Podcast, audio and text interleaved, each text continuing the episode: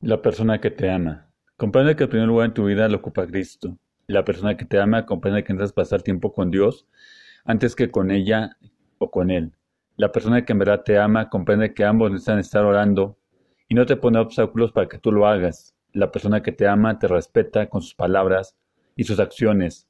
La persona que te ama cuidará tu corazón. La persona que te ama comprende que todo lleva un tiempo y que antes de ser tu esposo tendrá que ser tu novio y que antes que ser tu novio te cuide y te valora como amigo, porque comprende que todo forma parte de un proceso y que todo lo que se quiere tiene un tiempo perfecto y que en los tiempos de Dios y que es en los tiempos de Dios, no en los tuyos.